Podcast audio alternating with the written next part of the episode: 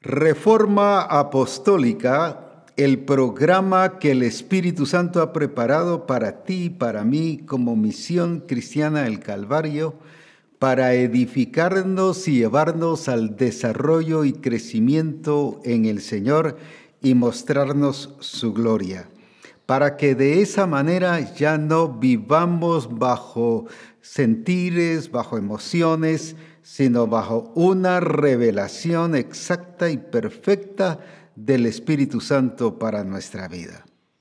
Es la manera en que la Escritura dice que el que es guiado por el Espíritu, ese es hijo de Dios. Por esa razón damos gracias a Dios por su manifestación, por su poder y porque nos está llevando a una profundidad, a un conocimiento del Señor, pero acorde a la palabra y acorde a lo que es el Señor. Gracias a Dios por esa ubicación y ese ordenamiento que constantemente está haciendo con nosotros para que de esa manera crezcamos firmes, permanentes, constantes, con convicciones certeras y exactas, con decisiones que podemos tomar donde no estamos pensando qué voy a hacer. Si usted piensa así es porque no le ha entendido al Espíritu Santo, porque el Espíritu Santo nos está guiando y nos está diciendo exactamente lo que tenemos que hacer y además tenemos la palabra para fundamentarnos y no equivocarnos y hacer conforme a la verdad en Cristo Jesús. Gracias a Dios por el desarrollo que Misión Cristiana el Calvario está teniendo y especialmente entendiendo los tiempos que estamos viviendo. Son tiempos muy importantes donde se requiere de una sobriedad, del reconocimiento de la soberanía del Padre, del reconocimiento del señorío y bajo la guía del Espíritu, porque estamos marcando la historia de la iglesia de Jesucristo a nivel del mundo, implantando el señorío de Jesucristo, el reino de Dios, por lo tanto, la función que tenemos, que esa debiese ser para toda la iglesia en general, pero específicamente bajo el entendimiento que el Señor nos está hablando como misión cristiana del Calvario, es para que establezcamos el reino de Dios acorde a su voluntad y a su propósito. Por esa razón es importante conocer bien los tiempos y entender lo que el Espíritu Santo está haciendo. Y hemos estado hablando sobre recibir, la importancia de entender qué es recibir. Y recibir no es solo obtener y tener, porque muchos tienen, pero no accionan, no ejecutan, no expresan, entonces no tuvieron la actitud de recibir. Tienen, pero no recibieron. Y hablábamos sobre la importancia de entender que a Jesucristo no es aceptar a Jesucristo, sino es recibir, dice la Escritura, más a todos los que le recibieron. ¿Por qué? Porque el recibir implica mi actitud de establecer y de hacerlo vida, realidad, pero también de expresarlo. Lo explico de esta manera. Jesucristo dijo, el Padre que vive en mí, Él es el que hace las obras. Eso es recibir. Eso es entender que Él tenía al Padre, pero no para guardarlo, no solo para decir, tengo al Padre, qué glorioso el Padre está en mí, sino dice, Él es el que hace. Recibir es dejarlo actuar, es expresar esa vida gloriosa que tenemos en Cristo Jesús. Recibir también es lo que Él dijo, el Padre y yo una cosa somos. El Padre y yo una cosa somos. Eso es entender lo que es recibir. No una parte del Señor, sino es tener al Señor. No es algo del Señor, es tener al Señor no es tener un don del Espíritu Santo, es tener al Espíritu Santo. Por eso él decía, el Padre y yo una cosa somos. Eso es recibir, Eso es realmente conversión y es recibir a Cristo. No recibir solo los pensamientos de Cristo, los dones de Cristo, los milagros de Cristo. No, es recibir a la persona, es recibirlo a Él. Y por eso esta palabra recibir, decíamos en el Congreso, tiene que ver con revelación. No es un recibir con un entendimiento eh, secular, con un entendimiento académico, sino es con un entendimiento de revelación. Lo voy a explicar en relación a la fe, porque la fe tiene que ver con recibir. Aquí en eh, Gálatas capítulo 3 nos está hablando sobre esa fe revelada, esa fe que necesitamos entenderla y disfrutar de ese, no solo de ese entendimiento, sino ejecutarla y accionarla. Por ejemplo, en el versículo 23 nos dice así, Gálatas 3:23, pero antes que viniese la fe, estábamos confinados bajo la ley, encerrados para aquella fe que iba a ser revelada. Habla de una fe que iba a venir, antes que viniese la fe, pero si nuestros hermanos como Moisés, David, Abraham, vivieron por fe, entonces ¿de qué fe está hablando? No está hablando solo de esa fe, sino una fe superior, una fe, voy a decir, no que nos sube a otro nivel, sino lleva a una dimensión profunda y gloriosa bajo el poder de Jesucristo. Pero si usted vuelve a leer el versículo juntamente conmigo, dice, antes que viniese la fe, estábamos, dice, confinados bajo la ley, esclavos, sujetos, pero ahora dice, encerrados para aquella fe que iba a ser revelada.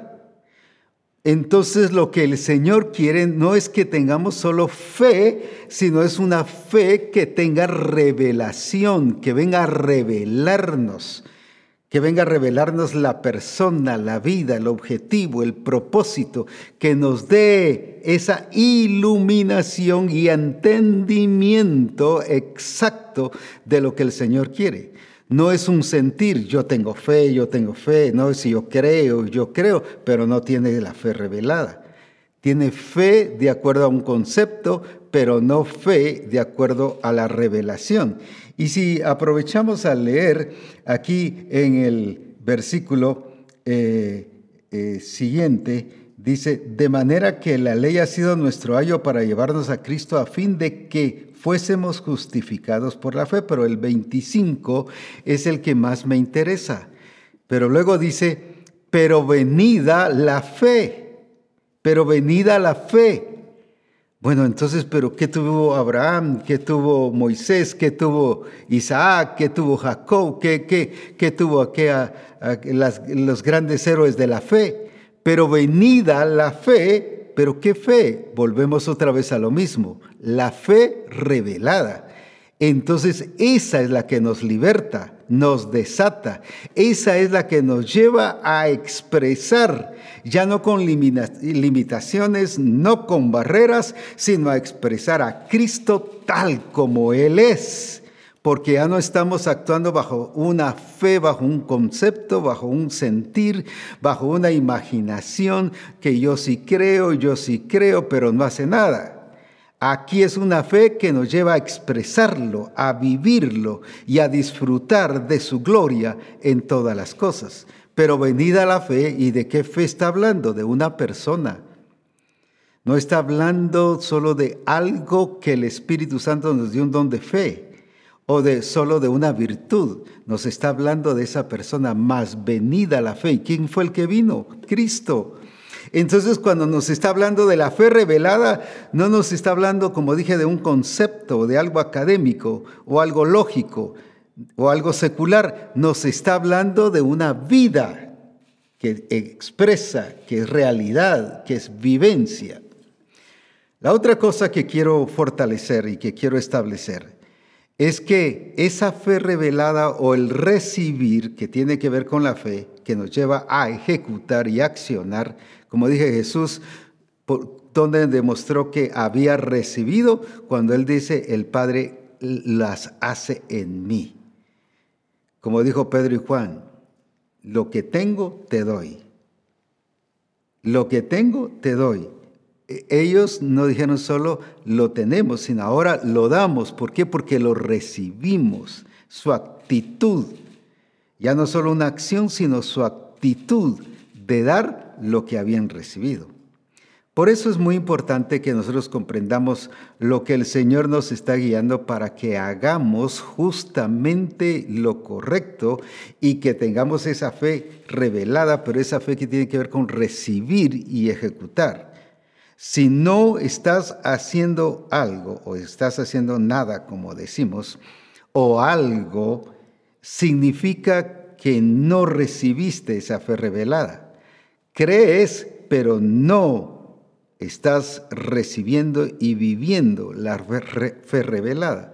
Porque la fe revelada lleva fruto. La fe revelada se ve, se nota. La fe revelada se ve en, en, los resultados, en el fruto que se está dando. Si no lo hay, no medios resultados, no pocos resultados, porque eso no es la acción de la fe revelada, es la acción de tu medida de fe. Es tu problema de una fe limitada, de una fe escasa, de una fe pequeña. El problema no es la fe, sino el problema es qué hago con esa fe. Por eso Jesucristo les dijo a los discípulos, ¿cómo no tenéis fe? Como quien dice, si ya se les dio fe, eh, ustedes son los que no la tienen, no la ejecutan, no la hacen. Entonces, si las cosas no se realizan, no es porque el diablo sea tan diablo y que las circunstancias sean tan difíciles y que porque, oye, los tiempos son malos, es porque no estamos actuando bajo esa fe revelada. Y dice la escritura que esa fe revelada ya vino y es Cristo. Más venida la fe, ya no estamos bajo ayo. O sea, ya no estamos bajo esclavitud. ¿Por qué sigues limitado? ¿Por qué sigues estorbado? ¿Por qué no te desarrollas? ¿Por qué no creces? ¿Por qué el grupo no se levanta aún más? ¿Por qué la iglesia no crece? ¿Por qué tu ministerio, tu expresión ministerial, ya sea hombre o mujer, no tiene una expresión notoria y sobrenatural y grandiosa como debe ser? ¿Pero por qué? Ah, pero si yo creo en el Señor, si amo al Señor, Él sabe que mi, que mi deseo es hacer cosas grandes. No, no es eso. La fe revelada no tiene que ver con eso. La fe revelada tiene que ver con tu reconocimiento de quién es Dios. La fe revelada tiene que ver a quién tienes. Por eso dice recibir a Cristo es la persona, es completo, es Él.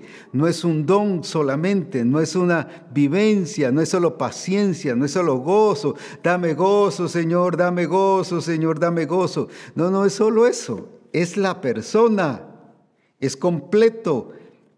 Y por eso Pablo vuelvo a resaltar lo que le decía a la iglesia de Colosa, cuando Cristo vuestra vida total, no cuando Cristo el don que les dio, no, no ese talento que les dio, no esa virtud que les dio, esa paciencia que les dio. No, cuando Cristo vuestra vida es expresada, es notoria, esa, e, eso es recibir, recibir todo aquello que el Señor me está dando. Si yo no lo hago expresado, si yo no lo ejecuto, si no se nota, no es fe. Es como aquellas personas que están enfermas y, se paran. No, es que yo estoy sano por fe, pero sigue enferma. No, yo estoy sano por fe, mire, yo estoy sano por fe y pasan una semana, yo estoy sano por fe y sigo enfermo. Y pasa el mes y pasa el año, yo estoy sano por fe. Eso no se llama fe, eso se llama necedad. Eso se llama que yo soy caprichoso con algo, con una fe que según yo la tengo, pero no es la fe revelada que me lleva a vivirla y a expresarla. Jesús no solo tenía esa fe para vivirla, sino en su ministerio, en su función, en sus relaciones con los discípulos, incluso con los inconversos que se sentaba a comer con los pecadores. Él en todo actuaba en fe. Su vida era de fe, pero no de fe, como decíamos, bajo concepto secular, sino una fe porque él reconocía a quien tenía. Por eso es que el Salmo 100, 100 y versículo 3 está la clave de todas las cosas. Por eso es que ahí nos dice, reconoced que Jehová es Dios. Él nos hizo y no nosotros a nosotros mismos. Pueblo suyo somos y ovejas de su prado. Reconoced que Jehová es Dios. Entonces mi grado de reconocimiento, ¿por qué Jesús entonces tenía fe? Ah, porque era el Hijo de Dios, porque fue el enviado, porque era engendrado. Pero si tú y yo somos lo mismo, fuimos engendrados por el Espíritu Santo, somos hijos de Dios. Así que, ¿cuál es el problema? Es el grado de reconocimiento a quien hemos recibido.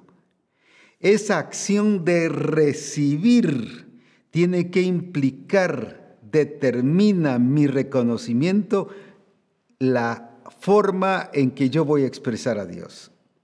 Reconoced que Jehová es Dios. ¿Por qué Jesús tenía fe? Ah, es que el Padre lo amaba mucho, lo cuidaba en todo. No, tenía fe porque él decía el Padre que está en mí y entendía quién era el Padre, reconocía quién era el Padre no solo su autoridad, no solo el que domina todas las cosas, no solo el Dios invencible, el Dios que permanece para siempre, el Dios verdadero, el que es la vida. Cuando él reconoció eso, él entonces dejaba fluir al Padre.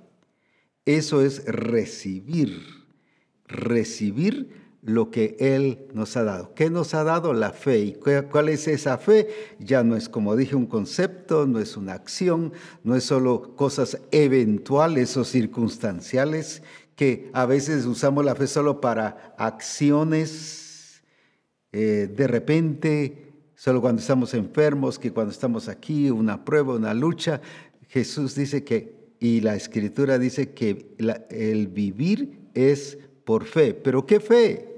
No esa fe que la iglesia, hablando de términos generales, nos ha dado una fe mística, una fe religiosa, una fe fantasiosa, sino estamos hablando de una fe que, tiene, que contiene la verdad porque Cristo es la verdad, que contiene la vida porque Cristo es la vida, pero que contiene el camino porque Cristo es el camino.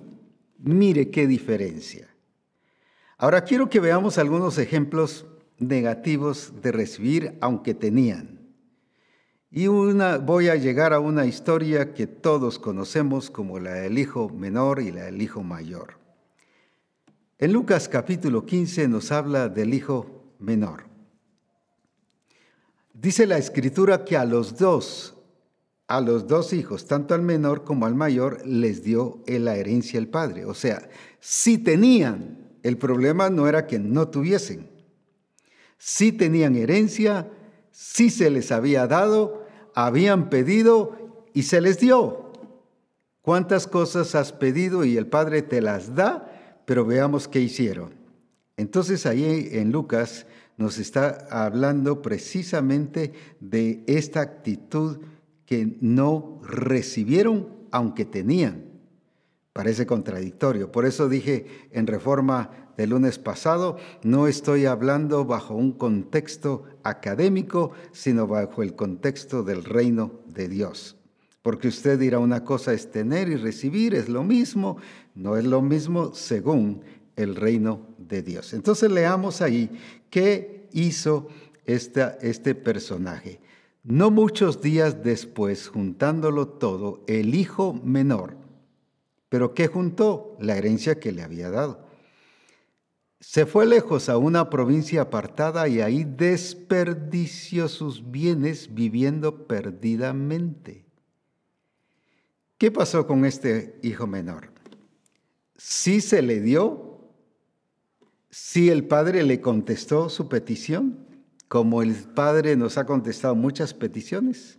La pregunta es, ¿qué estamos haciendo con lo que nos fue dado?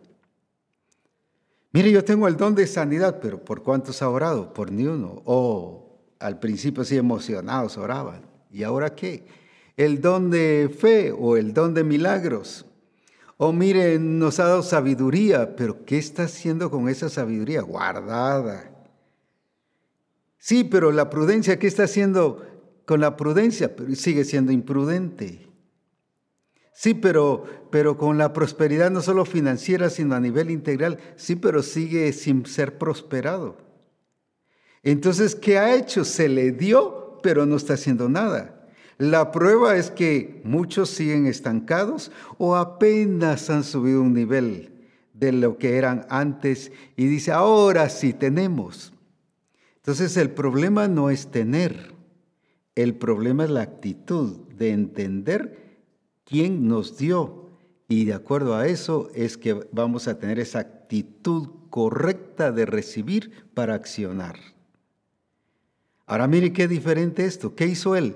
A él se le dio, se le respondió, lo tuvo todo, pero ¿qué hizo? Empezó a malgastar, empezó a perder, empezó, él dice, vivió perdidamente. Se dio los lujos, ahora sí tengo mucho, voy a vivir y voy a hacer lo que yo quiera con esto. El problema es que con lo que Dios te ha dado has hecho lo que quieres. Y te lo voy a decir. ¿Por qué no evangelizas? Si te ha dado todo. ¿Por qué no estamos impactando a las naciones? ¿Por qué no estamos llegando y yendo a cumplir la misión que Él nos ha dado de ir y hacer discípulos? Si ya nos lo dio, ya nos dio la misión, la comisión, el poder, la palabra, el lugar, ya nos dio todo e incluso hasta la cosecha. Dice que ya está lista. Hasta eso. Entonces, ¿por qué no estamos alcanzando las naciones?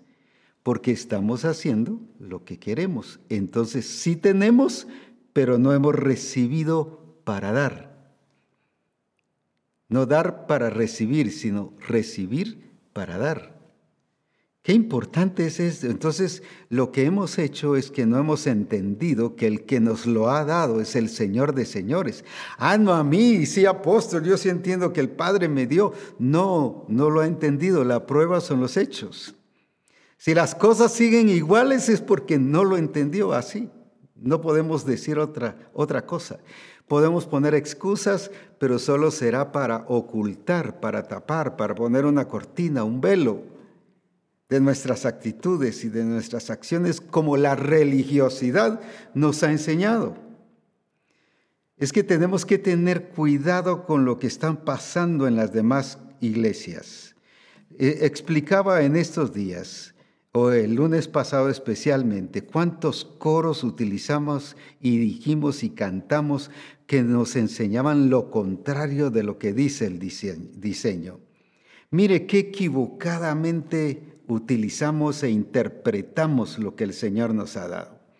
Cantábamos aquel, lléname, lléname, lléname, echándole la responsabilidad al Señor, para que si yo no me siento lleno, el Señor no me llenó. Yo ya le canté, yo ya le pedí, cuando la escritura, el diseño dice, el que tenga sed, venga a mí y beba.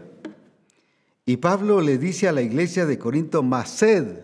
No dice, más oren que el Señor los llene.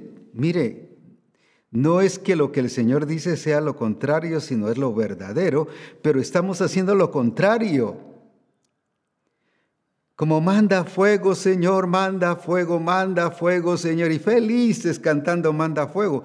Cuando el, el, encargado y la responsabilidad de tener el fuego encendido eres tú y soy yo.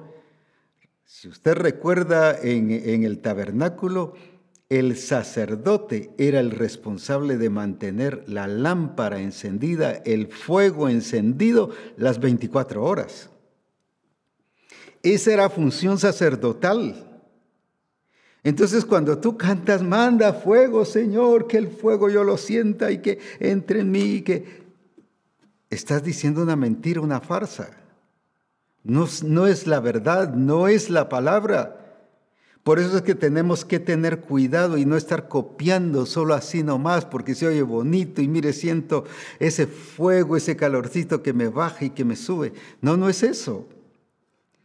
Ya tenemos que corregirnos con todas esas cosas porque lo único que nos han hecho es desenfocarnos y quitarnos nuestra función sacerdotal. Si es la función sacerdotal es cuidar el fuego que está en nosotros. Y dice que fuimos reyes y sacerdotes, o somos reyes y sacerdotes. Como por esa razón viene el apóstol Pablo y le dice a Timoteo, enciende el fuego que está en ti. No dice, pídele al Señor que te dé fuego que es lo que mucho tiempo estuvimos cantando. Y así podría hablar la gran cantidad de coros que solo nos quitan responsabilidad, que es un sinónimo de la actitud y de la estrategia del mundo, porque el mundo te quita responsabilidad, te hace víctima y hace responsable a los demás. Recuerda que eso fue lo que sembró la serpiente en Adán y en Eva. Cuando les preguntó, ¿y qué pasó?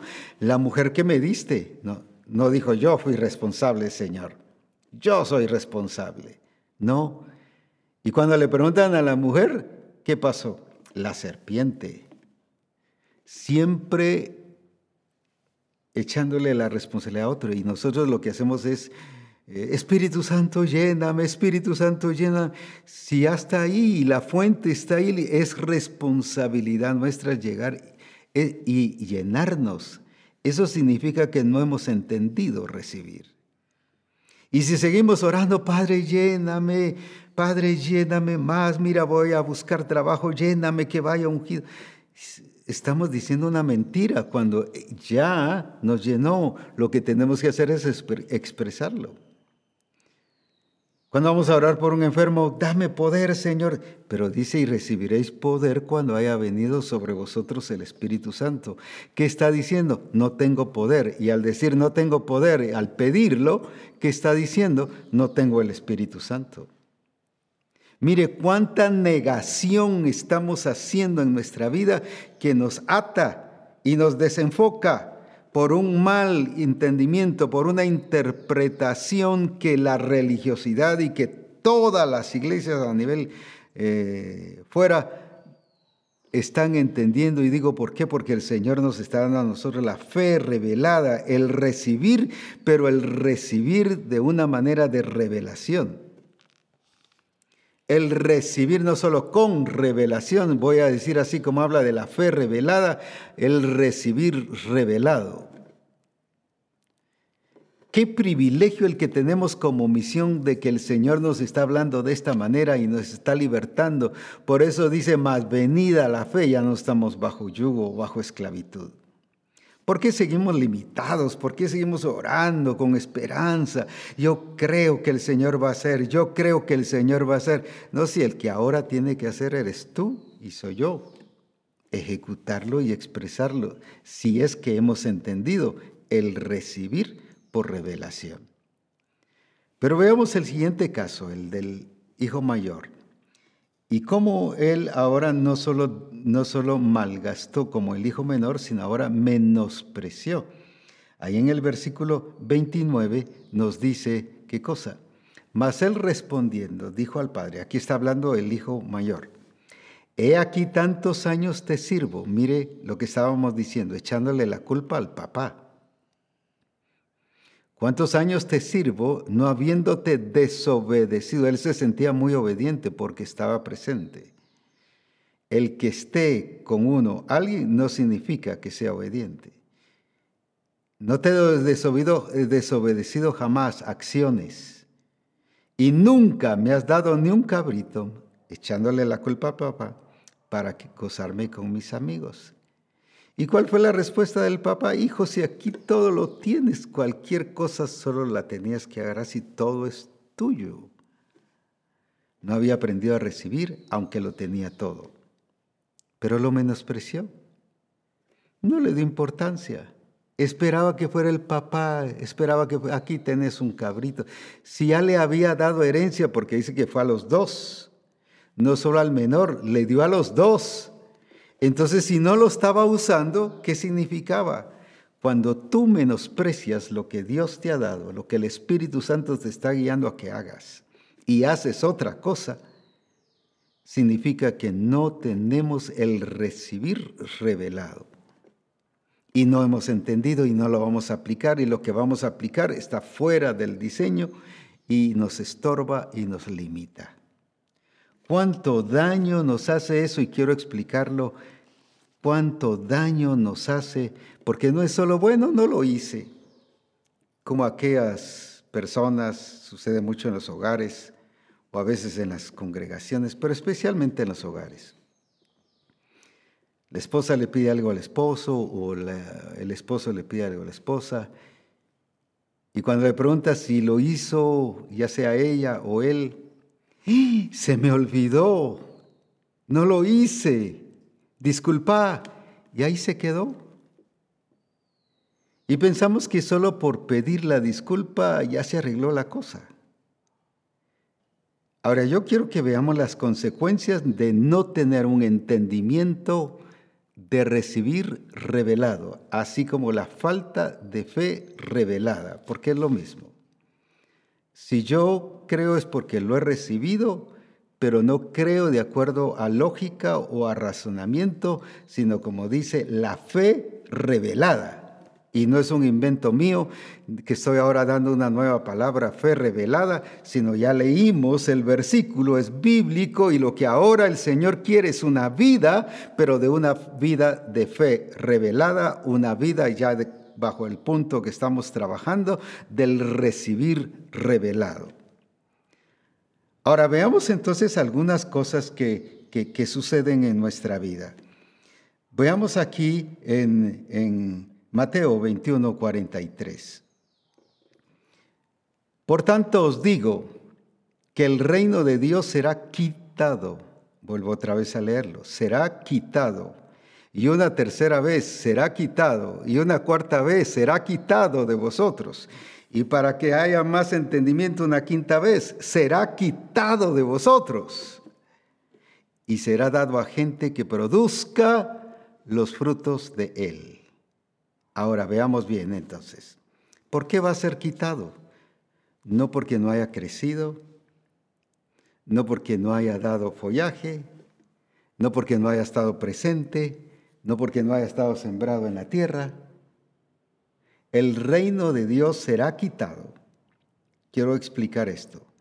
Aquí hay una confusión a nivel de iglesia y de ministros cuando hablo de ministros, hablo de siervos y siervas de Dios. Hablo de discipuladores y hablo de toda la iglesia porque dice que somos ministros de un nuevo pacto. Y que fuimos libertados del pecado para ser hechos siervos de Dios. Bajo ese entendimiento estoy hablando sobre ministros. Ahora, ¿cuántas veces lo que nos interesa solo es estar presente? Pero yo llegué. Sí, estuvo presente. Sí, pero mire, yo lo hice, sí lo hizo. Pero no es solo el hecho de estar, mire, yo ya lo sé, todo el diseño, yo le puedo repetir qué reforma está predicando, mire, yo le puedo decir esto y el otro, qué lección está utilizando, qué manual, yo le puedo decir todo eso. Aquí el problema no era memoria, no era falta de memoria. El Señor no está diciendo que va a quitar el reino por la falta de capacidad de memoria. No es una prueba de examen de escuela, de universidad, sino aquí dice porque no llevó fruto. No llevó fruto y se lo va a entregar, dice, a gente, lo que te había dado a ti, se lo va a entregar a otra gente que sí lleve fruto. Uh, pero no apóstol, eso va contra la palabra, porque dice que los dones de Dios son sin arrepentimiento. Sí es cierto y así es, y eso es exactamente, porque aquí el problema no es Dios, aquí está hablando del problema tuyo o mío si no llevamos fruto. Soy yo el problema, no es Dios, no es su palabra el problema, Él es fiel y verdadero. Él no te quita algo que, no te ha, que, que, perdón, que te ha dado. Él no, te, él no te miente, te lo da y solo te emociona y luego te lo quita. No. ¿Por qué dice que va a ser quitado? Porque no estamos dando fruto. ¿Por qué no estamos dando fruto? ¿Por qué? Porque solo pensamos lo que tenemos y que ya somos o por el privilegio o por el puesto, pero sin fruto. ¿Qué significa sin fruto? Que, que se está multiplicando la genética, multiplicando lo que el Señor nos ha dado. Por eso es que si la naranja lo que va a dar es naranja y del mismo color, del mismo tamaño, de la misma clase, con las mismas características, con la misma genética, eso es dar fruto. Ahora multiplicación es que esto se expanda. Entonces, si como familia no estamos dando fruto y seguimos lo mismo y sigue la misma limitación, la misma escasez, los mismos problemas, los mismos conflictos, no estás dando fruto y déjame decirle, estás en peligro de que el reino de Dios sea quitado de ti porque dice, el reino de Dios irá quitado de vosotros y será entregado a gente que produzca los frutos de él. Entonces, ¿por qué lo quita? No porque tengamos o no, porque el, Señor eh, ya cambió de opinión y se arrepintió y que porque el Señor ahora ya no quiere que lo tengamos. No, no depende de Él. Ahora depende de ti y de mí. Si damos fruto, entonces el reino y vamos a permanecer en el reino y el reino va a permanecer en nosotros. Por eso es peligroso cuando yo no entiendo ese recibir revelado. Cuando yo no ejecuto, no expreso cuántas cosas Dios te ha dado. O lo has desperdiciado o lo has menospreciado. Menospreciado es entender que lo tengo, pero ahí no le doy la importancia hago algo, pero no todo. ¿Cuánto has hecho de lo que Dios te ha dado en relación a tu ministerio? Estoy hablando, ya dije, con un entendimiento de ministerio, no solo los cinco dones ministeriales, sino estoy hablando a nivel general. Ministros de un nuevo pacto. ¿Estás dando el 100 o el 90 o el 80 o el 50, el 20, el 10 o el 5? Ah, por lo menos estoy haciendo algo. Estás haciendo lo que quieres, ese algo es lo que tú quieres hacer. Lo que tú determinas hacer, pero eso no es fruto. Si un árbol de naranja, por ejemplo, está llamado a dar, solo voy a poner una cantidad, solo por ponerla, 500 naranjas, pero solo da una, ese árbol está malo, está enfermo, no ha entendido su propósito no ha entendido su objetivo. No ha entendido para qué fue escogido, para que vayáis y lleves fruto. Entonces, cuando yo no llevo fruto, lo que estoy negando y menospreciando es el escogimiento que el Señor me dio y el llamado que el Señor me dio.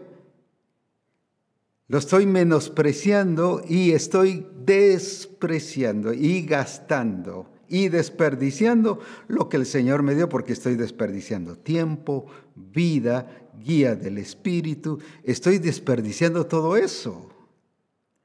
Estamos actuando como el hijo menor o como el hijo mayor. Ninguno de los, dos, aunque se les dio, no tuvieron la actitud, el entendimiento de lo que era recibir. De esto el Señor está libertando a Misión Cristiana al Calvario y ya es tiempo que hayan cambios, pero cambios rotundos, cambios reales, cambios verdaderos y que ya nuestra vida sea la expresión no de un don solamente, no de una virtud, no de una característica. Yo soy paciente, pero soy necio. Yo tengo fe, pero, pero no soy próspero. No, no es eso es cuando Cristo vuestra vida se manifieste. Entonces o somos o no somos. Por eso el Señor nos está llevando a, una, a, un entendimiento real de lo que es recibir. Con Cristo no habían esas deficiencias, que es el modelo por excelencia, de que hizo algo pero se le olvidó, oh, se me olvidó hacer algo que el Padre me dijo. En Cristo no había eso. Oh sí, Padre, gracias te doy, aquí te presento todo y, aunque no lo logré todo, pero por lo menos un 50% lo logré. Él no llegó así. he acabado la obra que me diste que hiciese. He acabado la obra que me diste que hiciese. O sea, lo hizo completo tal como el Padre lo había diseñado. A eso hemos sido llamados como iglesia. Y no solo a nivel de iglesia en el concepto de templo, sino estoy hablando de iglesia en el concepto integral como profesionales, empresarios, académicos, lo que usted quiera poner ahí, presidentes, senadores, todo, alcaldes, todo lo que pudiésemos poner allí. Porque somos iglesia en todos lados. Donde quiera que estemos, somos iglesia. Por eso es que se fundamentó antes del Congreso y en el Congreso sobre esa vida de iglesia. Ahora el Señor quiere que aprendamos a vivir esto.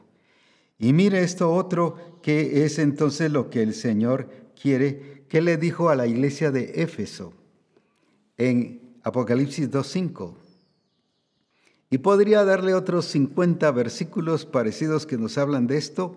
Sé que esto choca con mucho criterio doctrinal y que quizás algunos que son de otra misión nos oigan y nos vean y digan, no, eso es, es eh, herejía, le estoy mostrando con la verdad, porque no depende lo que Dios está haciendo o diciendo en el sentido de que Él es falso y que nos mintió, nos quitó lo que nos había dado, sino soy yo el que lo estoy o despreciando y desaprovechando y desperdiciando, o como decíamos, menospreciando. Veamos entonces aquí también qué es lo que el Señor dice ahí en Apocalipsis 2.5. Recuerda, ahí está, mire, no dice, fíjate que a mí se me olvidó iglesia de Éfeso. No recuerda, era la iglesia responsable. Era a ella, la llamó a que entendiera su responsabilidad. Recuerda, por tanto, de dónde has caído y arrepiéntete Mire, dándole la oportunidad. Y haz las primeras obras. Si no las haces, ahí está el punto. Si no vendré pronto a ti y quitaré tu candelero de su lugar, si no te hubieres arrepentido. El peligro de no entender el recibir y el actuar y el expresar es que va a quitar tu candelero. No, si apóstol, eso no es cierto, si Dios es misericordioso. Déjame decirte, Dios no es abuelito. Dios es justo, es veraz. Los abuelitos generalmente dejamos pasar o, o, no, déjenlo. Al hijo sí lo castigábamos, lo disciplinábamos, pero al nieto, no, no lo toques, no, no, no.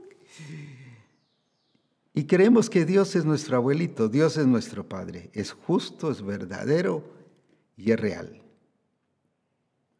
Y Dios no por mi capricho o mi rebelión va a dejar de ser justo, Él no va a cambiar.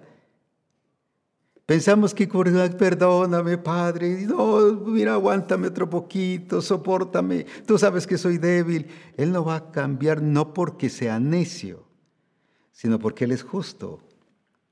Ahora, ¿qué dice? Quitaré tu candelero. ¿Y qué significa?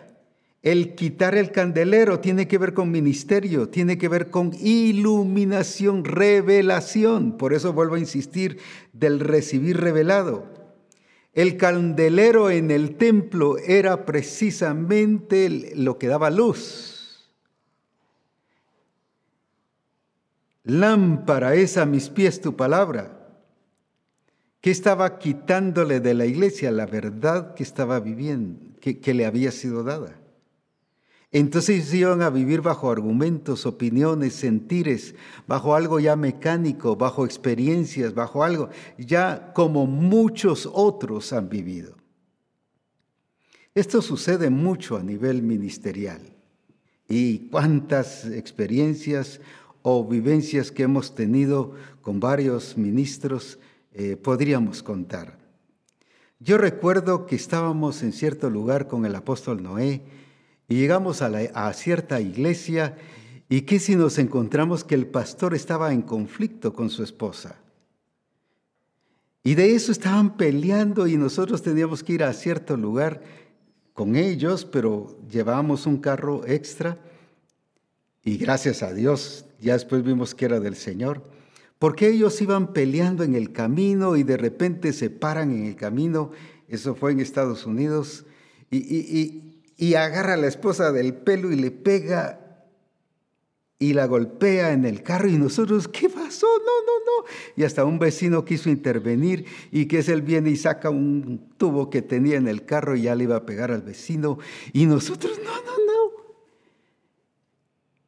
Y como vio que nosotros no hacíamos nada, porque si no, como dicen en buen chapín, nos hubiera caído a nosotros y hubiéramos salido heridos. Y él seguía así todo, pero estaba airado y agarra la Biblia y llega y enfrente de nosotros la tira y dice, aquí está el ministerio y aquí está todo. O sea, yo dije, este hombre no sabe lo que está haciendo. Está perdiendo el candelero que le fue dado. ¿Y cuántos ministros perdemos el ministerio? No porque el Señor nos lo quite porque Él sea infiel, sino porque yo estoy rechazando el ministerio. ¿Y cómo rechazo el ministerio? Al estilo o hijo menor o hijo mayor. Gastándolo, despreciando tiempo, oportunidades, la guía del Espíritu, la revelación del Espíritu y yo pasivo. Estoy desperdiciando, malgastando con estar haciendo acciones que no son correctas. Un ejemplo, pasando a orar por liberación ocho horas, diez horas, dos días, ocho días. Nunca vemos a Jesús que, que trabajó la liberación con terapias. Eso es desperdiciar el don que el Señor le ha dado, la vida, el poder que el Señor le ha dado. Él nunca trabajó así. No le dijo al paralítico, tu caso es muy serio, tienes que venir por lo menos unas ocho veces y ahí te vas a ir, vas a ir mejorando. No, levántate y anda. Eso es aprovechar, eso es entender lo que es recibir y usar el poder que había recibido. Pero nosotros cuando no lo entendemos lo malgastamos, damos un día poder y el otro día poder y el otro día poder y pensamos que va en aumento con acciones incorrectas ministeriales, con predicaciones antiguas que no están de acuerdo al diseño. Estamos desperdiciando nuestro tiempo cuando es de aprovechar el tiempo, que era el problema de la iglesia. Aprovechando bien el tiempo, le dijo a la iglesia de Éfeso, que decía que estaban haciendo cosas, mucho activismo, pero no en el objetivo adecuado eso es actuar como el hijo menor. Y menospreciar es Dios te ha dado la vida de Cristo, los dones, el carácter de Cristo, pero seguimos con nuestro mismo carácter. Eso se llama menosprecio. Lo del hijo mayor. Entonces no hemos entendido recibir. Tienes, pero no has recibido porque cuando no lo has puesto eh, expresando, sí, pero yo ya lo actué al estilo el hijo menor. Todo he hecho y no te he desobedecido, pero su actitud era la incorrecta. Demostraba que no había recibido nada porque no estaba aprovechando nada de lo que el Padre ya le había dado. Él quería que el Padre le dijera, aquí está mi hijo, aquí está, mira, mi consentido. Y algunos se creen consentidos del Padre. Ay, sí, sí, sí, el Padre me da todo. Y no, no. Recuerda que Dios es justo. Y no actuemos así porque nos perdemos bendición. ¿Y a qué le pasó a la iglesia de Éfeso? Si no te arrepientes, quitaré tu candelero. Ah, no, eso no puede ser posible. Aquí dice que sí. Y que tú no lo creas no anula lo que dice este versículo. Es como hay gente que dice que no cree en Dios y no por eso Dios deja de ser Dios o Dios dejó de existir solo porque ellos no creen. Ese es problema de ellos. En este caso sería problema tuyo o mío, lo cual en muchos de los casos creo que se está dando. ¿Por qué? Porque no estamos viviendo esa vida abundante de riqueza, de poder, de engrandecimiento, una dimensión diferente a la que Él ya quiere que nosotros vivamos. Sí, pero es que mire las circunstancias, no, no, Jesús vivió en uno de los tiempos más terribles, no solo religiosos, sino de un poderío, de un imperialismo. Por eso era que había imperio, de un dominio que establecían culturas donde la filosofía estaba dominando, donde la influencia griega estaba dominando hogares, profesiones, cultura, había un materialismo exagerado donde todo eh, desenfocando del diseño de Dios y enfocando al sistema del mundo, lo mismo que hoy estamos viviendo. Sin embargo, ustedes están en el mundo, pero no son del mundo. Y además, yo he vencido al mundo, así que confíen. En otras palabras, actúen correctamente. Cuando dice confíe, no es solo, ah, yo tengo esperanza, sí le creo. No, es que actuemos correctamente en medio de este mundo, porque la vida que Él quiere que nosotros como misión cristiana del Calvario tengamos sea la expresión de Cristo, no de un don de Cristo, no de un carácter de Cristo, no de una templanza de Cristo solamente. Es Cristo mismo, como dijo Pablo, Él vive en mí él vive en mí, no la paciencia vive en mí, la fe vive en mí o, o qué otra cosa pudiésemos agregar. No eran cosas individuales, era toda una vida. Eso es recibir y entender el recibir revelado. Ahora, qué importante es esto, ¿Qué nosotros tenemos que entender para lograr esto. Pablo por eso le dice a Timoteo, en 1 Timoteo 6, 12 al 13, mire esto, aquí es donde, como decimos aquí en Guatemala, pinchamos llanta, en México ponchamos llanta y no sé en otro país cómo se dice. Aquí es donde fracasamos.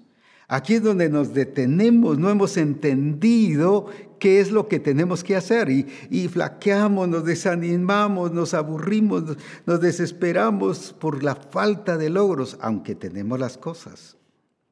Veamos entonces qué le dijo Pablo a Timoteo. Pelea. No le dijo, yo voy a pelear por ti. ¿Qué es lo que quieren? Pastor, pelee por mí, ore por el grupo de intercesión y dígale que peleen por mí. No, eres tú pelea.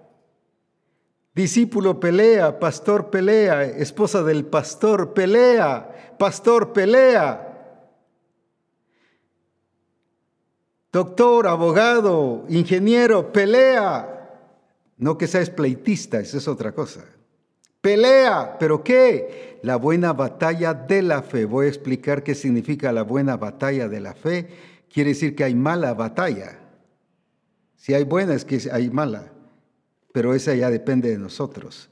Echa mano, pero tú y yo, de la vida eterna. No que ores para que el Señor te dé la vida eterna, si ya te la dio. A la cual asimismo fuiste llamado, así que ese es nuestro llamado de pelear la batalla de la fe y echar mano de la vida eterna, habiendo hecho la buena profesión. Hay quienes dicen, yo no soy profesional, usted, porque no fue a la universidad. Pero mira, aquí tiene una buena profesión. No profesional secular, sino aquí es un tiene una buena profesión integral. Es mucho mejor que un grado académico. Mire qué lindo la vida en el Señor. Ay, no, yo apenas llegué a, a, la escuela, saqué mi primaria, saqué esto, saqué el otro pero si tiene la buena profesión, la mejor profesión, que es esta que nos está diciendo, que le está diciendo Pablo a Timoteo. No es como dije solo secular o académico, aquí es una profesión integral, una vida completa basada en la revelación en Jesucristo. Leámoslo otra vez. Entonces esta es responsabilidad nuestra. Pelea la buena batalla de la fe, echa mano de la vida eterna, a la cual asimismo fuiste llamado, habiendo hecho la buena profesión delante de muchos testigos, o sea, en público.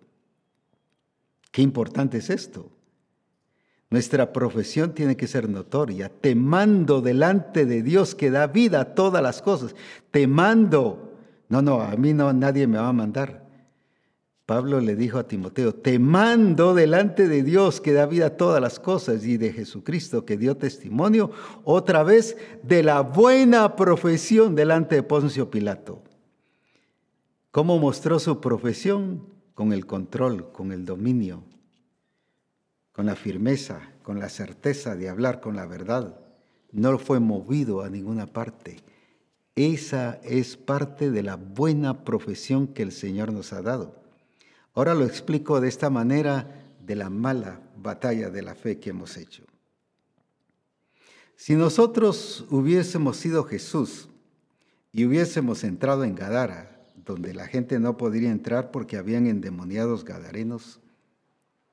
Y dice que la gente daba la vuelta porque no podían entrar al lugar por esas circunstancias. Los demonios habían tomado posesión del lugar. Hombres que estaban endemoniados, dominaban, controlaban.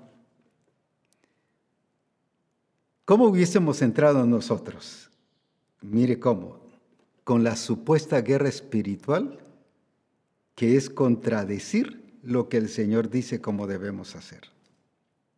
No, apóstol, ¿cómo va a hacer eso? ¿Qué está diciendo? Es que la iglesia nos ha enseñado una guerra espiritual falsa, mística. Lo explico de esta manera.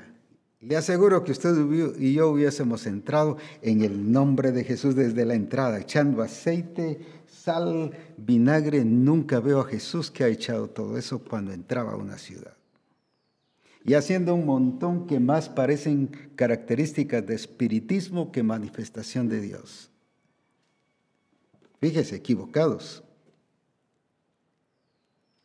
Él nunca hizo eso, pero Luego explico cómo entró, pero ¿cómo hubiésemos entrado? La sangre de Cristo, el poder de Cristo, cubro aquí el nombre de Jesús, lleno este lugar de la gloria de puras, puros cuentos, puras fantasías que hemos hecho.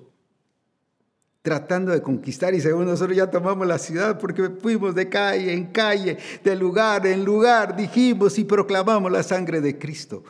¿Cuándo Jesucristo nos presenta que hizo eso? Sabiendo que ese lugar estaba dominado por personas endemoniadas. En otras palabras, el diablo había tomado ese lugar. Él no entró así con, con déjeme, déjeme decirlo de esta manera, y no es porque trate de burlarme, con cosas de película, con cosas fantasiosas. Él no llegó con cuentos ni con argumentos. Aquí viene el escogido de Dios, el ungido de Dios. Ustedes, demonios, quien sean, se van a someter a la autoridad que viene el ungido. De... Así hubiésemos entrado, porque así lo hemos hecho otras veces. ¿Quién dijo que había que hacer eso? Solo porque alguien se inventó y le enseñó a la iglesia que había que hacer eso. Lo desenfocó de la verdad. ¿Cómo entró él? Sereno cómo estuvo ante Poncio Filato y cómo presentó su profesión de fe, no con un título, sino con su carácter mostrando y revelando al Padre, que domina todas las cosas, que tiene todo bajo su control, invencible, que está mostrando su poder. Solo así. Dígame cómo peleó David. Él no se paró con el gigante, vengo en el nombre, sí dijo en el nombre del Padre, pero no, y, el poder y la unción, y echó aceite y le tiraba aceite a Goliat. No, nada de eso. Él llegó mostrando firmeza, su fe, su reconocimiento del Señor, así como me libró del león y del oso, así me librará de ti. Reconocimiento, reconocer que Jehová es Dios. Esas son las armas de nuestra milicia. Pero usamos puros cuentos, puras fantasías que la iglesia evangélica ha enseñado y lo peor es que la iglesia sigue atada y esclava. Y definitivamente porque la mentira no va a dar libertad, lo que da libertad es la verdad. Así que dejémonos ya de esas batallas que son fantasiosas, místicas y que revelan otra cosa que no es de Dios. y mostremos el carácter y la expresión de Cristo, porque hemos recibido a Cristo y lo estamos revelando. Por eso dice que Cristo lo reveló, su profesión, mire qué lindo, no solo que nosotros hagamos esa profesión delante de muchos testigos, sino que nosotros revelemos, así como Cristo reveló esa profesión ante Poncio Pilato. Y él no se puso a echar el nombre del Padre y aquí viene el escogido del Padre al que el Padre ha ungido. Mira, aquí te voy a mostrar que yo soy el gran siervo de Dios y que tengo dominio sobre estas... No, no entró así con Poncio Pilato. Carácter, firmeza, así como el Padre es. Qué lindo. ¿Y cuántas veces el enemigo nos descontrola en la prueba? y nos cambia, nos desenfoca, nos desanimamos y cuando sentimos ya nos tiene dominados Él, en vez de nosotros revelar el, el, carácter del Padre, estamos revelando un carácter que no es el de Dios. Entonces significa que no hemos aprendido a recibir la vida de Cristo. Como dije, David no llegó con cuentos ni con pantomimas, ni haciendo Aquí usamos mucho la palabra micadas, ni haciendo eh, un montón de bulla. Él llegó mostrando y revelando al Padre ante Pilato. Eso es. Eso es que él había aprendido a recibir al Padre y por eso el Padre que vive en mí, él hace las obras. El Padre y yo una cosa somos, no hay diferencia. Eso es recibir y entender el recibir revelado. Pero para eso Él dice, más venida la fe, ya vino, ya está, y está en ti y está en mí. ¿Qué hay que hacer? Revelarla, expresarla. Pero ya con hechos así, no con cosas fantasiosas que la religiosidad y que las demás iglesias nos han enseñado. Por eso es peligroso imitar por eso es que es eh, porque nos desenfoca de la realidad de Dios. Por eso es que es peligroso tomar ejemplo, mire, pero a qué iglesia hace esto, y mire, pero a qué iglesia hace el otro. Cuidado porque estás no solo mezclando, sino te están desenfocando de una realidad. Miro, pero allá cantan tal corito, lléname, lléname, déjenos cantar ese lléname. No, si yo no se los estoy prohibiendo, es que es un error. Es, falso, es tú y yo el que tenemos que llegar a la fuente, porque ya está, y llenarnos. No puedo predicarte otra fantasía, ni equivocaciones, ni errores. He sido llamado y enviado por el Padre y por Jesucristo y por el Espíritu Santo para revelarte la verdad de Dios. Eres tú el que decides si vives la verdad o vives lo fantasioso como el hijo menor y como el hijo mayor. Ellos decidieron menospreciarlo y desperdiciarlo, que es lo que el Señor no quiere que tú y yo hagamos, sino que aprovechemos toda la vida de Cristo y que la expresemos. Ahora veamos cómo es entonces. Hay que pelear la buena batalla de la fe, pero no esa batalla falsa no esa batalla de, cosas y de eh, aquí yo soy el escogido, me llamó, mira, Jesús no se presentó así ante Satanás en la tentación. ¿Cómo se presentó? Escrito está. No le temblaron las piernas ni las manos, ni le dio gastritis, ni se enfermó de la tensión que estaba enfrentando contra el enemigo. Control, dominio, serenidad Fe, pero una fe revelada, revelando al Padre. No un Cristo descontrolado. No, ya viene, ya viene, ya viene. No le dijeron los ángeles, mira, ya viene, ya viene, escondete. No. Un Cristo que se enfrentó a revelar ante el diablo, ante Poncio Pilato, ante la gente y ante muchos testigos. Ahora viene Pablo y dice, pelea la buena batalla. Ahí es donde fracasamos, porque iniciamos algo y empezamos a tener tropiezos y tropiezos y tropiezos y nos quedamos y nos estancamos y pensamos, bueno, ya tengo por lo menos algo. quiero poner el ejemplo de uno que entendió recibir, pero peleó la buena batalla de la fe. Y es alguien que conocemos, es Isaac. En Génesis 26 nos revela un Isaac que al principio quería hacer lo que quería, quería ir a otro lado buscando recursos extranjeros, buscando en otra parte. Pero viene el Señor y le dijo, quédate aquí porque yo te voy a prosperar y te voy a bendecir. Ahora, ¿qué significó creer? No solo que se quedó, sino veamos, ¿qué significa entonces recibir? ¿Cómo peleó la buena batalla de la fe hasta que alcanzó la dimensión de la potencia de Dios expresada en la vida de él y delante de los muchos. En otras palabras, lo voy a traducir lo que Pablo dijo a Timoteo, mostró su buena profesión, su llamado, su escogido, que había sido escogido para mostrar la buena profesión del Señor en él. Veamos entonces qué pasó. Dice la escritura ahí en Génesis 26, 20. Ya había pasado la experiencia, solo hago un breve relatito ahí, de que ya había prosperado, había sembrado en una tierra que no estaba lloviendo, una tierra árida, sin embargo el Señor lo prosperó, lo levantó, mostró ante los demás, pero dice que los filisteos le tuvieron envidia.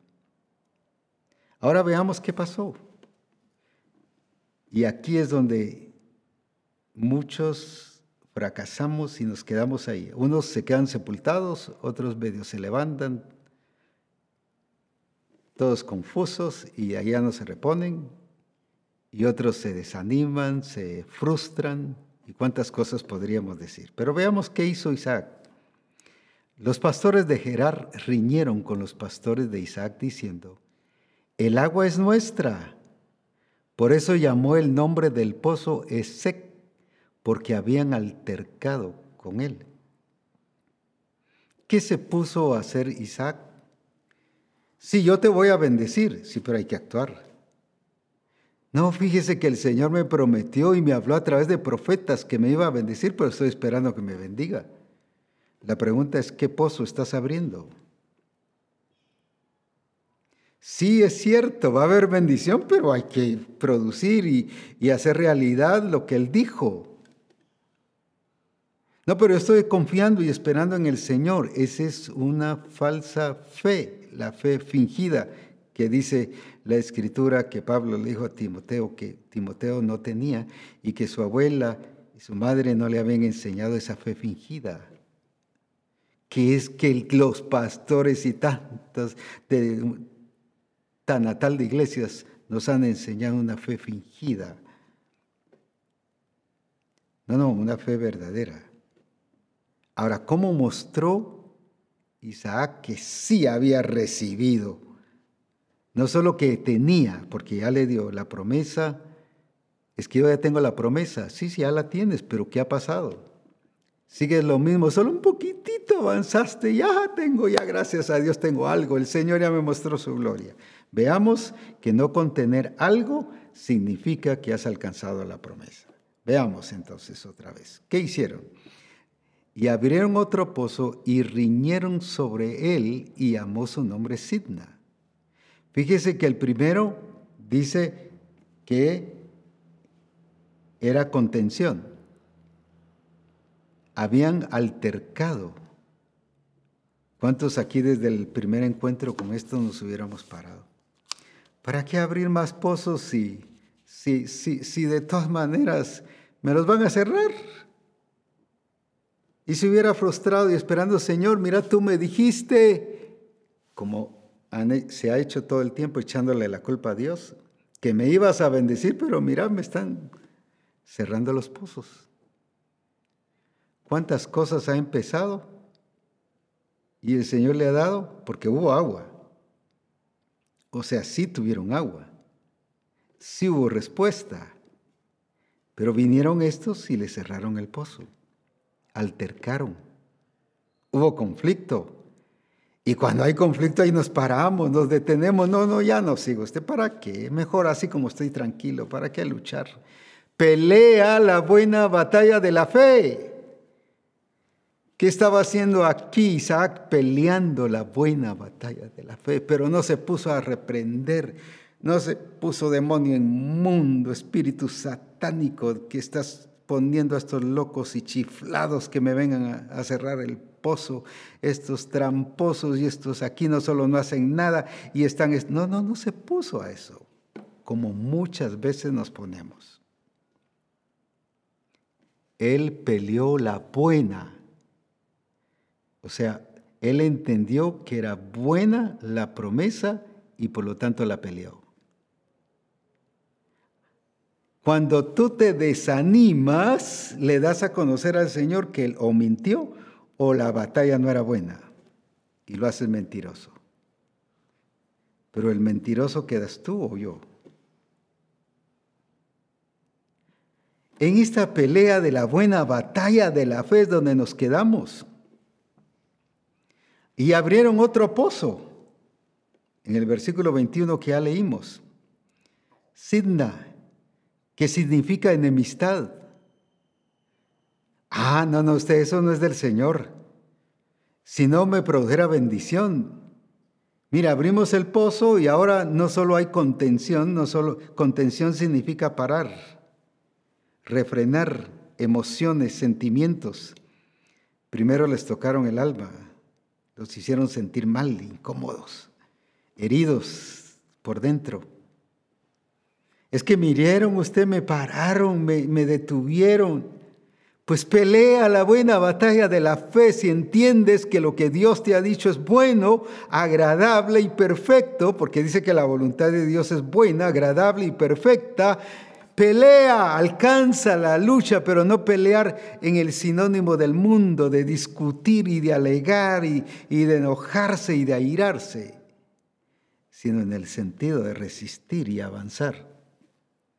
Pelea la buena batalla y debes de saber que cuando Dios te da una promesa, es buena, es buena y por lo tanto la batalla será buena, pero lo que pasa es que esa buena batalla la peleamos mal, con argumentos, con métodos antiguos, tradicionales que hemos aprendido de otras congregaciones y de otros ministros. Pelea la buena batalla. Ahora viene Isaac y cómo nos demuestra que siguió peleando la buena batalla. ¿Quién no se quedó, no se rindió? Cualquiera hubiera pensado, pero si abro otro pozo me lo van a cerrar, y si abro otro me lo van a cerrar, y si abro otro me lo van a cerrar, como así te has quedado. ¿Cuántas veces los filisteos, sinónimo de los enemigos, pueden ser espíritus malos, o pueden ser personas, o puede ser el sistema, te ha cerrado tu pozo? Y ahí te quedaste. Si hubo agua, o sea, sí hubo respuesta, sí tuviste agua, pero no por tener agua significa que has alcanzado la promesa. Y ahí nos quedamos, ¿no? ¿Para que usted para estar trabajando por gusto y abrir pozos y quedarnos ahí? No, no, no, no. Para que estos ingratos vengan y me los cierren. El demonio los toma y viene y los y cierra o el sistema o las costumbres o la cultura viene y lo cierra. ¿Cuántas veces no has avanzado a pesar de que tienes promesa, eres hijo de la promesa? Por la falta de un entendimiento de recibir revelado del que te habló, su voluntad es buena, es agradable y es perfecta. Así que no tenemos por qué pararnos. Pelear la buena batalla no es, como dije, discutir ni alegar. Ese es mal carácter. Y esa es falta de vivir una vida nueva. Jesucristo no se puso a alegarle al a Poncio Pilato. Ni Pablo le estaba diciendo a Timoteo que la buena batalla pelea ante muchos testigos y demuestra la profesión ante muchos testigos. No era que se pusiera a alegar a todos. No es eso, es con el carácter de Cristo, la vida de Cristo, la actitud de Cristo, la guía del Espíritu. Eso es pelear la buena batalla, porque entiendo que la batalla no es mala. Que la batalla no es mala porque dice buena batalla. La que tú haces es la mala, la que yo pueda hacer es la mala. Y por lo tanto los resultados son estancamiento. Y sigues esperando la promesa, pero sin pelear la buena batalla. Ahora, pelea la buena batalla. Ahora, ¿qué dijo Pablo? Pablo le dice también en 2 Timoteo 4:7, ahora le cuenta su experiencia. ¿Y qué nos dice ahora? Ahí en 2 Timoteo 4:7 nos dice esta verdad, que es lo que yo he hecho, por eso es que te estoy diciendo que lo hagas, dijo él. Entonces, él nos está diciendo, ahora, primero le dice a él, pelea. Ahora, ¿por qué le está diciendo que él pelea? Porque dice, he peleado. No dice, he pedido que el Señor destruya a los enemigos y me los quite que el Señor saque a los demonios, que el Señor me quite la prueba. No, esas son la falsa religiosidad y lo falso que las demás congregaciones nos han enseñado. Y los ministros con doctrina falsa nos han enseñado y nos han desenfocado. Pero ¿qué le está diciendo Pablo a Timoteo ahora? Yo lo he hecho. ¿Cuántos ministros se funden, se desaniman, se frustran? no, no, no, ya no, ya no. Mire, a esta congregación ya no. Mire, les he enseñado y no. Mire, y, ya están, que ya no. Pero Pablo dice, peleado la buena batalla. ¿Cómo la vio él buena? No la vio mala, no la vio conflictiva, no la vio así como que, uy, qué dura la batalla, uy, qué difícil. Pero si el Señor me dio la promesa, ¿por qué me está permitiendo pasar esto? Que los pozos se me cierren. ¿Qué le dijo Pablo entonces? He peleado. He peleado la buena batalla. Ahora, eso le hizo el pelear la buena batalla que he acabado la carrera. He guardado la fe. ¡Uh, qué lindo! ¿Cuántos venimos como que viniéramos de la guerra de Vietnam o de cualquier otra guerra? Todos heridos, mutilados. ¿Cómo termina usted las pruebas, las luchas? Sin fe, sin ánimo. No, ya no voy a la congregación. No, ya el discipulado ya no lo dirijo. No, ya no pastoreo, me salgo. Renuncio y qué no sé qué. O se queda haciéndolo, pero solo aparentando hacerlo sin hacerlo con una actitud correcta. Pablo dice, así como yo he peleado, te digo que pelees la buena batalla. Entonces la fe revelada nos lleva a alcanzar la dimensión que el Señor quiere, pero para ello hay que pelear la buena batalla.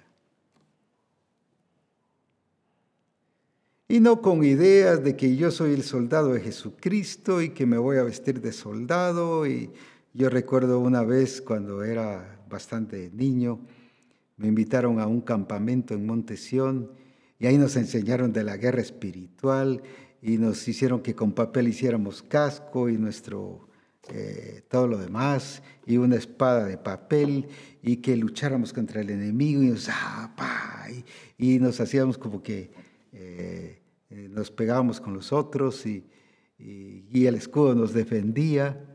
Puros Cuando dice que es la verdad, si usted lee Efesios 6,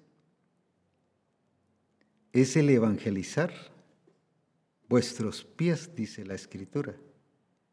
Mire qué diferente. La espada que es la verdad, cómo peleó Jesús. No porque una espada y un gran machete, un asadón y le dio en la cabeza al enemigo. Con la verdad, expresando al Padre. el escudo que es la fe. Pero no solo como simbólico, no, es, es que la fe es escudo. Entonces, ¿por qué te han vencido? ¿Por qué te sientes derrotado, estancado y no avanzas y no creces? ¿Por qué no alcanzas la dimensión de bendición y de prosperidad integral, no solo financiera, sino a nivel general?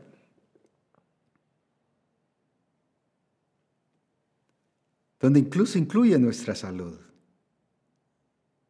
Muchos buscamos dietas para bajar de peso, pero ese es un error.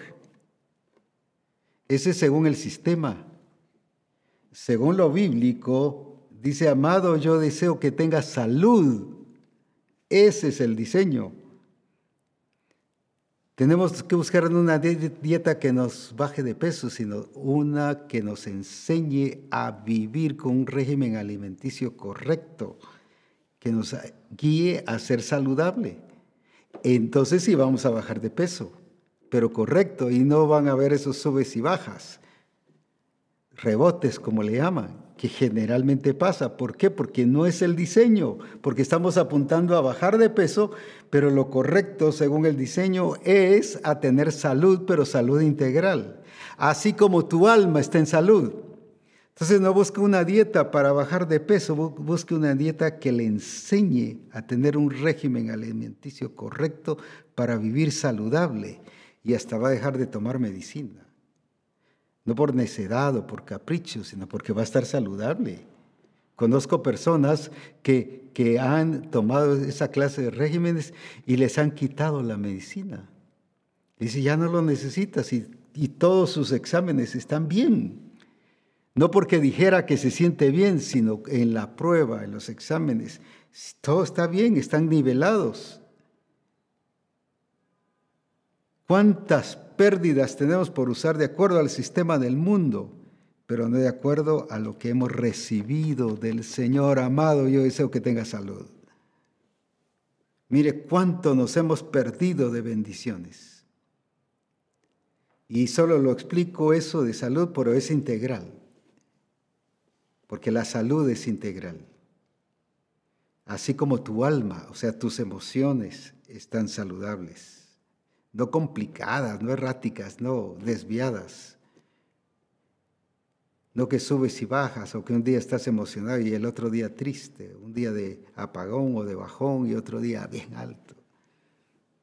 Entonces es un problema de identidad y de emociones confusas. Todo eso el Señor está arreglando nuestra vida integral y por ello necesitamos entender y comprender. Ahora, ¿qué hizo entonces Isaac? Primero hubo contención, ay, ya no, padre, no cumpliste tu promesa, mira, no me protegiste, dejaste que ellos hicieran contención y les permitiste que me cerraran el pozo. Y de ahí el otro, como decíamos, Sinda, que significa enemistad. En vez de quedar bien con ellos, ellos resultaron enemistados, no Isaac peleando ni enemistado, eran los otros que produjeron enemistad. Y usted diría, pero, pero si lo que es de Dios se produce algo bueno, pues eso es parte del proceso de pelear la buena batalla para llevarte a alcanzar la promesa completa. Pero ¿qué hizo Isaac? No se quedó, siguió peleando pero peleando la buena batalla, no peleando al estilo mundano, ni al estilo cultural, ni porque así en mi pueblo así pelean. No habían pistolas, no había armas como hoy se usa, pero vamos a ponerlo, no empezaron a pa, pa, pa, pa, pa, pa. no, no así. Enseñando el carácter de Cristo, revelando la vida de Cristo, porque eso es recibir a Cristo, es recibir su vida. Ahora que siguió, no se quedó. Ah, pero si a la primera vez, no, ¿para qué? La segunda vez peor. No, así se va a repetir. ¿Qué tal si así hubiese dicho Moisés diez veces fue ante el faraón? Y nueve le dice que no. Pero ¿cómo si Dios me mandó, me dijo que viniera y que dejes ir a mi pueblo y me dices que no? ¿Cómo es eso? Pero él siguió peleando la batalla de la fe. Nosotros nos hubiéramos quedado con una, o nos dicen una, y ya con la segunda prueba que nos diga que no, ya, ¿para qué ir otra vez? Ya sé cuál es la respuesta, que es lo que ha dicho. Ya sé lo que va a pasar. Va a pasar lo mismo, ¿para qué? Y ahí se frustra y se queda y no alcanza la promesa. Pero Isaac es un ejemplo de alguien que peleó la buena batalla de la fe, persistió, insistió hasta ver cumplida la promesa del Señor. Y dice que luego aquí en el versículo 22, y se apartó de allí no se quedó alegando, ni se fue hablando mal, ni murmurando. Cuidado. Eso ya no es buena batalla. Esa es ya la batalla según el régimen de las tinieblas. Y se apartó de allí y abrió otro pozo. Pero ¿cómo si los demás se lo cerraron?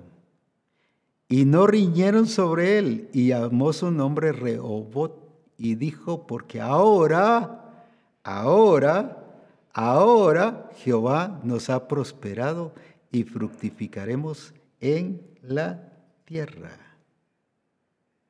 Uh, mire, el haber peleado la buena batalla de la fe les hizo alcanzar ese pozo Rehobot, que significa espacioso, que significa amplio. Mire qué riqueza. Y ahora no hubo enemistad. No es que la tercera sea la vencida, no estoy sentando esa regla. Es el sistema del mundo. Sino el haber peleado la buena batalla de la fe le hizo llegar a ver el cumplimiento de la promesa. Y el no quedarse ni en la primera, ni en la segunda, y en este caso la tercera. Rehobot significa el lugar de bendición, el lugar espacioso, el lugar de disfrutarlo el lugar donde se podía hacer grandes cosas porque era espacioso, eso significa. Pero ahora viene entonces Isaac y ¿qué dice? Ahora Jehová nos ha prosperado. ¿Qué significa la prosperidad cuando has alcanzado la promesa? Con tener una, con haber encontrado agua en el primer pozo, no significa que hayas tenido la promesa, la prosperidad que el Señor te ha dicho. Ah, ya tengo algo, mire, vendí algo en mi negocito, gracias a Dios, a veces, aunque me quedan 20 pesos o que a veces algo cabalito, mire. No, no, eso no es ser prosperado. Sigue, sigue, sigue, sigue, sigue. Y algunos no se quedan ni con 20 pesos, sino se quedan más endeudados que otra cosa. Eso no es prosperado porque has entendido que todo eso es malo, que todo eso es, eh, lo que me está pasando es malo, no es correcto, si Él dijo que me iba a bendecir. Pelea la buena batalla, pelea, pelea, pelea, pelea. De los valientes es el reino de Dios, de los que no se quedan, de los que, déjame decirte esta palabra muy mexicana, de los que no se rajan. Aquí Isaac no se rajó, luchó pero no luchó al estilo del mundo, no luchó al estilo de la carne, sino al estilo de Dios, al estilo Cristo, mostrando su profesión de fe. Por eso es que el Señor lo que algo oró por Pedro, he orado para que tu fe no falte, porque quería que él mostrara su fe y que cuidara su fe pero esa fe no una fe intelectual, no una fe lógica, no una fe de concepto, no una fe de sentimiento, de emoción, sino una fe revelada. Ahora, qué importante entonces lo que el Señor nos está llevando porque nos quiere llevar a Rehobot, al cumplimiento real de la promesa de Dios. En la dimensión donde haya un lugar espacioso, Estoy hablando no necesariamente de tierra, aunque puede ser, sino estoy hablando de esa expansión y ya nos la dio porque Él nos dio naciones. Dice el Salmo 2.8, pídeme y te daré por heredad las naciones de la tierra. Mire qué lugar espacioso tenemos. Y algunos decimos, yo ya no hay ni dónde evangelizar, yo ya no hay ni dónde hacer discípulos, yo ya no hay ni dónde orar por enfermos. ¿Ya todo lo he cubierto? No, solo su cuadra, ni su cuadra siquiera, solo porque una casa llegó o algo. Nos ha dado un lugar espacioso.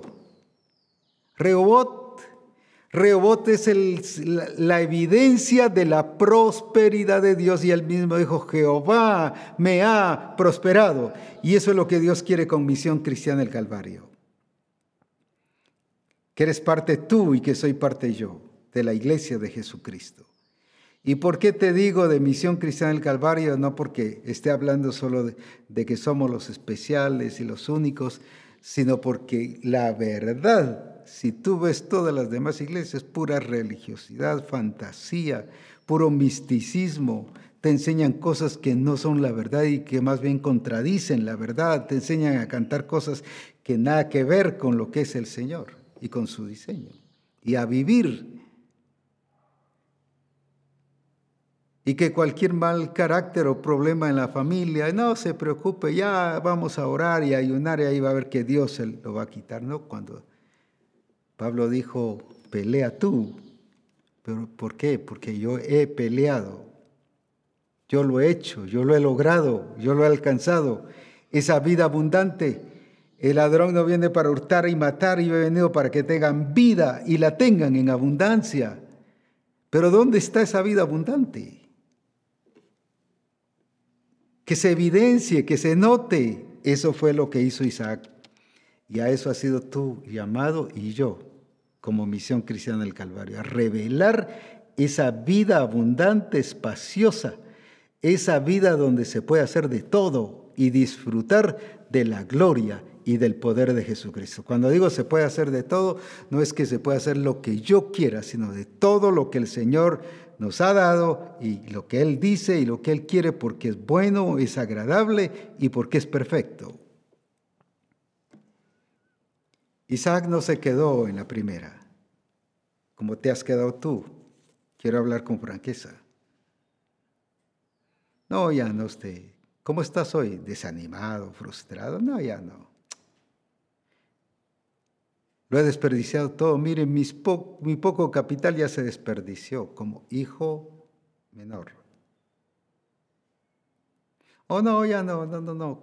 Actúas como hijo mayor menospreciando lo que Dios te ha dado. Si no continúas, no has aprendido a recibir y ese no aprender a recibir demuestra que no estás reconociendo al Rey de Reyes y Señor de Señores en tu vida.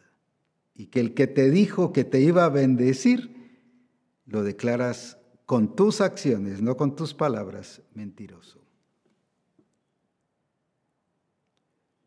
¿Cuántas veces en casa, no solo a nivel económico, sino a nivel familiar, estamos revelando a un Dios mentiroso, a un Dios falso?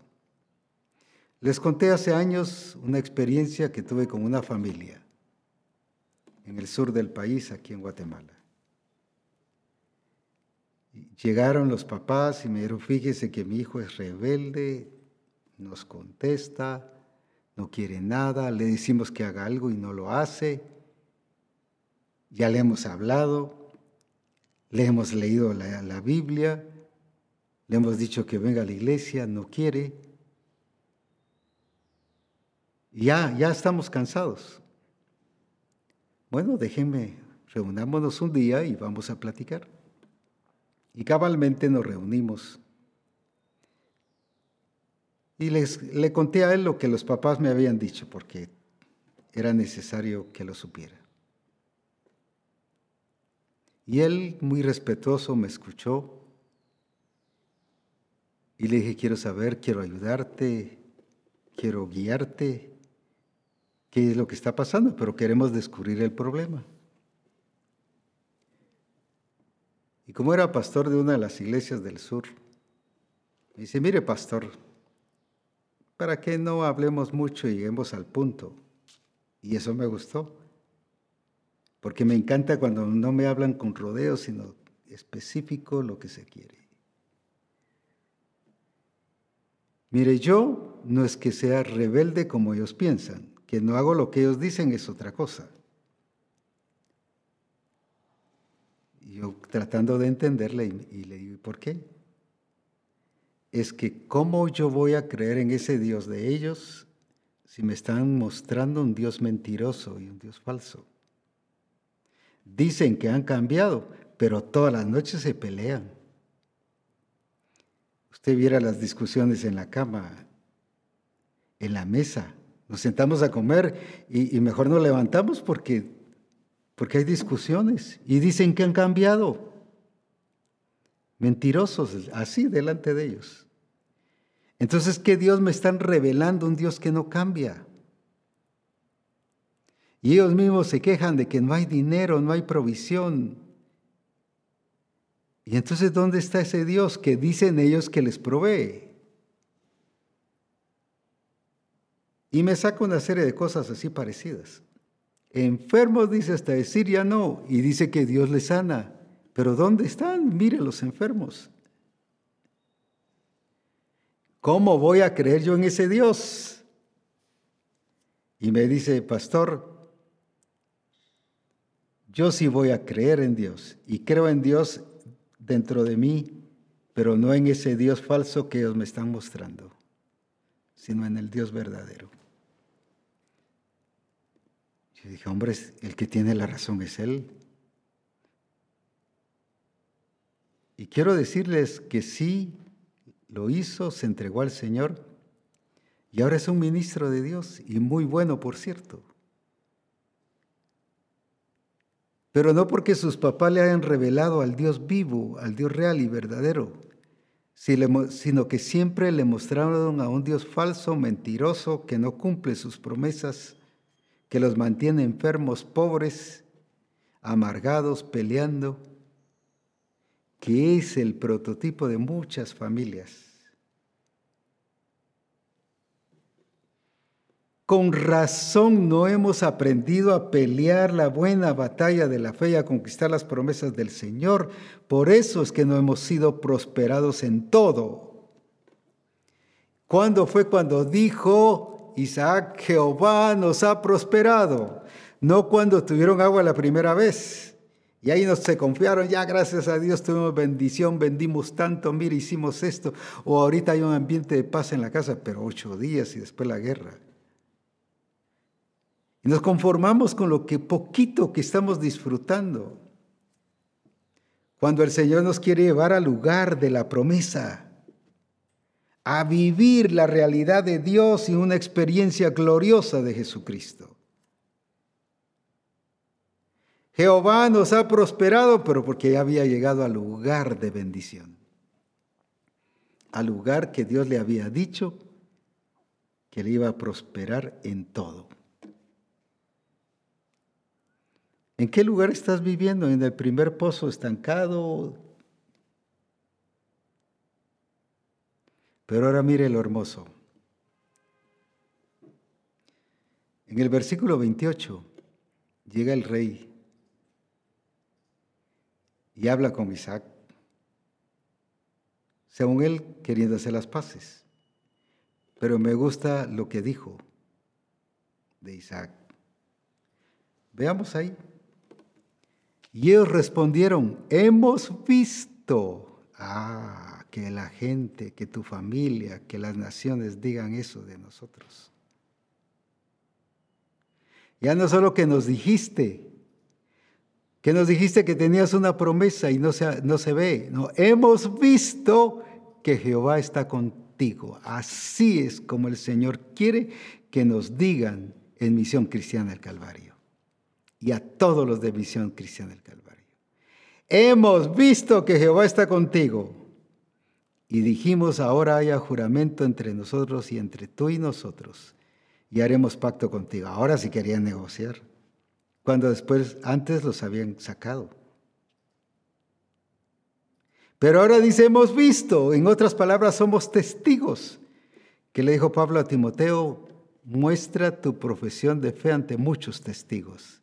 ¿Y qué hizo Isaac? Mostró, usando ese mismo término, su profesión de fe ahora ante muchos testigos. Ahora hemos comprobado que sí, Dios está contigo, que así digan de ti, de tu familia, de tu empresa, de tu negocio, de toda tu vida, de todo lo que hagas. Hemos visto, no que has dicho, sino ahora hemos visto, hemos comprobado que Dios está contigo. Y quiero concluir con estas palabras, que así es como Dios quiere que las naciones digan de nosotros que nuestros amigos, que toda la gente alrededor diga de nosotros, como le dijeron en el versículo 29. Qué verdad tan gloriosa. Que no nos hagas mal como nosotros te hemos tocado y que solamente te hemos hecho bien. Mire qué, qué, qué lengua, qué mentirosos. Y te enviamos en paz. Pero esto me encanta Uh, que las naciones digan así de cada uno de nosotros. Que tu familia diga así de ti, que el grupo de comunión familiar diga así de ti, que la iglesia diga decía, de ti como pastor, como esposa del pastor, como cada en tu trabajo que digan así. Y quiero que lo repitamos unas cinco veces. Tú eres ahora bendito de Jehová. Tú eres ahora bendito de Jehová. Tú eres ahora bendito de Jehová. Tú eres ahora bendito de Jehová. Y una vez más, tú eres ahora bendito de Jehová. Que así digan de cada uno de nosotros. Dos cosas. Hemos visto que Jehová está contigo y te ha prosperado. Pero ahora que las naciones digan, tú eres ahora bendito de Jehová. ¿Qué hizo Isaac? Parece sencillo y lo voy a decir así, nada más revelar que había recibido lo que el Padre le había dado. No solo la promesa, sino entendió que la promesa es integral, que incluye evidencias y notoriedad y vivencia.